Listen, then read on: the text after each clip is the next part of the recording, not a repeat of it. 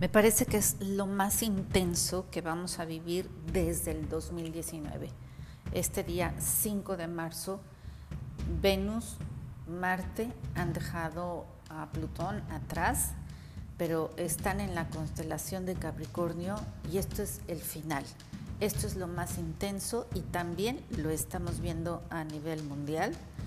Es hoy, esta noche, se decide el rumbo de la humanidad eh, yo me parece que de acuerdo a la posición de planetas, me parece que hay esperanza y para mañana debemos de tener otro sentir, eh, debe de haber otro, otra visión, otro panorama.